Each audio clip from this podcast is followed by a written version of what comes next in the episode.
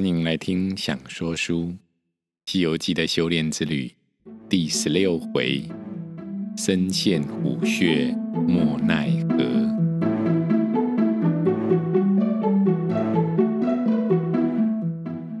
亲爱的孩子，我是阿明。话说，唐三藏在法门寺借宿了一晚，隔天清早穿了袈裟进入大殿。在佛前礼拜说啊，弟子陈玄奘前往西天取经，但弟子愚笨，又是个普通凡人，一双肉眼认不出活佛菩萨，所以发愿，路上遇到寺庙就上香，看到佛像就拜，见了佛塔就帮忙打扫。但愿我佛慈悲，早现金身，赐给我三藏真经，好流传到东土，让大唐国安定兴盛啊！接着吃了早斋，整顿了鞍马，辞别了众生，继续往西前进。这时候已经是秋天时节了。几树风扬红叶醉，路途烟雨故人稀。一步步的啊，进入到了大唐国的西部地区。数日之后，来到河州卫这个城镇。这个城镇呢、啊，是大唐国的边界城镇。镇守边界的总兵看了三藏的通关文牒，知道啊是钦差玉帝法师。马上啊，就尊称三藏为长老，恭恭敬敬的招待唐三藏。隔天，公鸡刚叫，三藏就叫醒了随从出发。天还没亮，就离开了大唐驻军所在的河州卫。一行三人迎着清霜，看着明月，走了数十里远，遇到一座山岭。啊，只好拨草找路，真是说不尽的崎岖难走啊！正在辛苦的前行，竟然还中了陷阱，三个人连马都跌落到一个坑坎之中。三藏心慌，随从胆战，却听上面有人吼叫着：“拿将来，拿将来！”只见呢，跳出了几个妖邪来。把三藏和随从都揪了上去。这法师战战兢兢的偷眼观看，上面坐的那个魔王啊，原来是个吃人的老虎精，一口锯子般的尖牙，一颗颗都长到嘴巴外面来，牙齿旁啊，是一根根像钢丝般的胡须，唬得三藏魂飞魄散。两个随从骨软筋麻，魔王喝令绑了，众妖啊一起将三人用绳索绑紧，准备要吃一顿人肉大餐。两个随从啊听到自己要被吃了，开始啼哭起来，大声悲鸣，哀嚎不已。魔王就说要先吃了那两个哭叫吵闹的。另一个啊，留着改天吃。两个随从听了啊，都吓得晕了过去。于是三藏被绑在一旁，众妖怪就杀了两个随从，在锅子里煮了，争先恐后的吃了起来。三藏啊，怕的闭上眼睛，耳朵里听到那些咕啾咕啾之声，就像是老虎在吃小羊一样。这情景啊！简直就要把一个唐三藏给直接给吓死了，这才是出了长安城之后第一场苦难。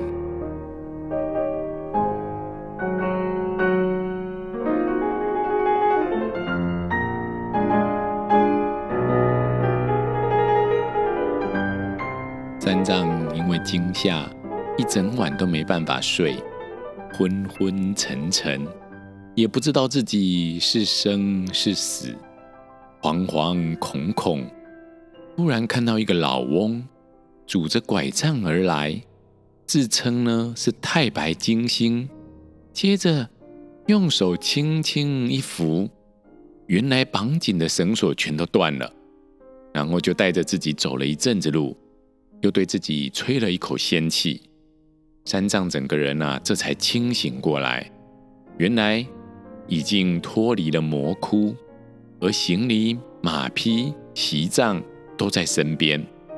天色渐渐亮了，三藏见四下无人，就跪下来朝天礼拜说：“多谢太白金星，帮我脱离这场苦难啊！”拜完，牵了马匹。独自一个人，孤孤凄凄的，继续苦苦往前而行。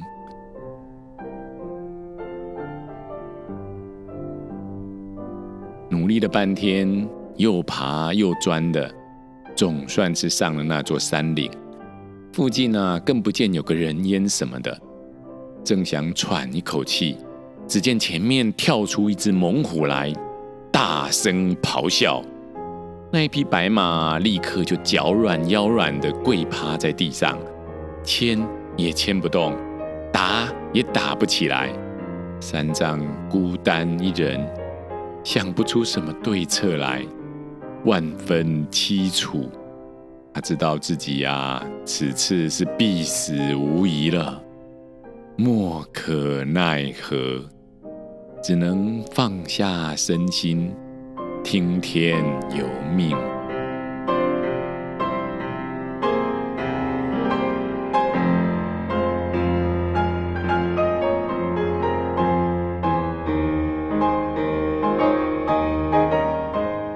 就在此时，空中射来一箭，正中猛虎。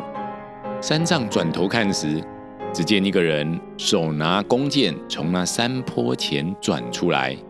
三藏啊，赶紧跪在路旁，合掌高叫道：“大王救命啊！大王救命！”那条好汉啊，走上前来，自称是镇山太保刘伯钦，是这双叉岭上啊很有名的猎人。刘太保说完，拿出一柄钢叉，拽开步，向着猛虎迎将上去。那一只受了伤的老虎本来要逃，被刘太保赶上。只好转身，轮着爪扑咬过来。这刘太保举起钢叉迎敌，一人一虎斗在一块，唬得个三藏啊瘫软在草丛里。这和尚自从娘胎出生以来，哪里见过这样凶险的恶斗啊？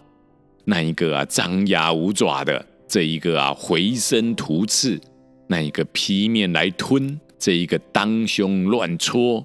两个啊斗了有一个时辰，只见那虎爪渐渐慢了下来，被太保举叉平胸刺倒。啊，可怜！钢叉尖穿透了心肝，霎时间血流满地。三藏夸赞不尽地说：“啊，你真的是镇山太保啊！”刘太保回答说：“过奖过奖，这是托法师你的鸿福。”等一会儿，煮了这老虎来吃，让你饱餐一顿。三藏啊，合掌当胸道：“善哉善哉，贫僧不瞒太保说啊，自从出了娘胎以来，就是吃素，从来没吃过鱼肉这些荤食的。”太保听了，沉吟了半晌，道：“这位长老，我们家历代以来……”就是打猎为生，没吃过素啊。家里不知道还有没有竹笋或木耳。如果没有，那你难道不吃啊？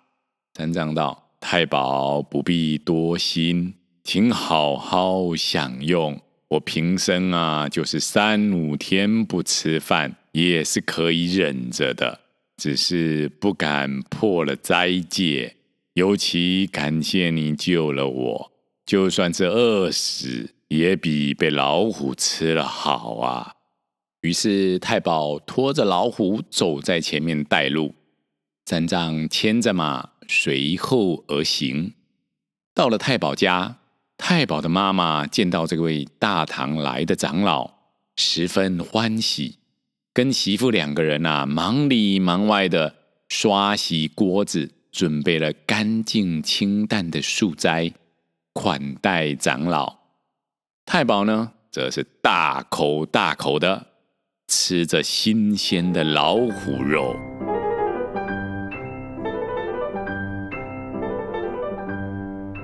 太保的父亲呢、前些日子才过世，所以吃过午斋之后，太保的妈妈就拜托这位大唐来的和尚，帮忙死去的人念一些经文。唐三藏就先去洗净了双手，在太保家堂前拈了香，然后敲响木鱼，念了几卷《度王经》《法华经》。和《弥陀经》等做完佛事之后，才又一起用过晚斋。唐三藏好好的休息了一晚。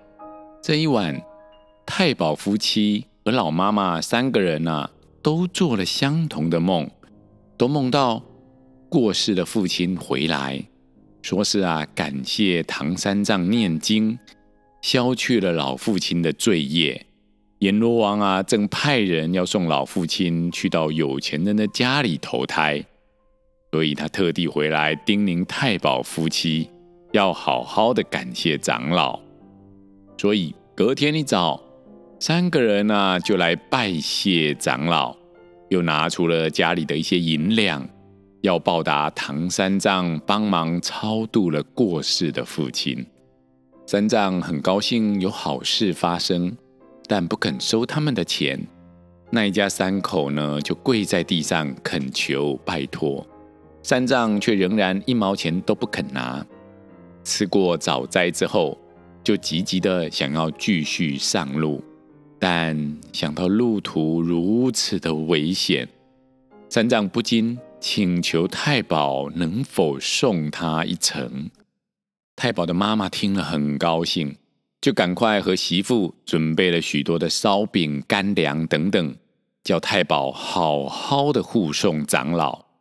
太保领了妈妈的命令，就跟着长老一起上路。一路上看不尽的山中野景，数不清的岭上风光。走了大半天之后，来到一座大山，巍峨险峻，称作两界山。也就是两国的山河边界，东边是大唐国，西边则是属于韃靼国所管辖。太保没有通关文牒，不愿意跨过国界，这使得三藏啊非常的为难。三藏很希望太保能继续再陪他走一段路，但他也知道太保说的合理，只好含泪和太保道别。但你双手啊拉着太保的衣服，没办法放开，拉拉扯扯的告别。三藏刚说完一句珍重再见，忽然听到远处传来的叫声：“哟，我师傅来了！我师傅来了！”叫声啊大得吓人，别说唐三藏被吓呆了。连镇山太保也惊慌失措的东张西望，三藏啊，把太保的衣服扯得更紧了。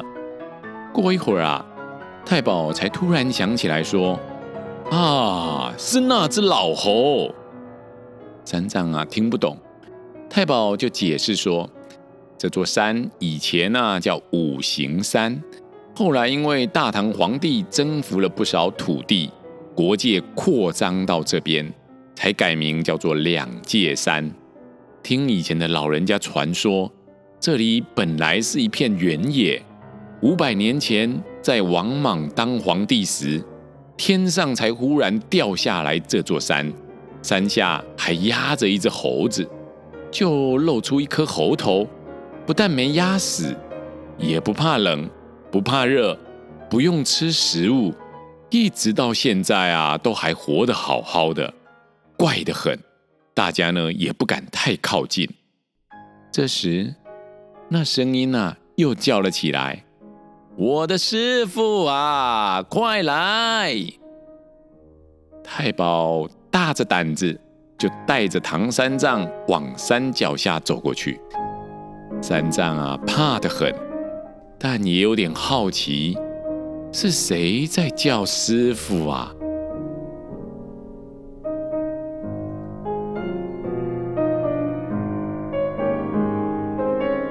竟不知碰面的结果如何？且听下回分解。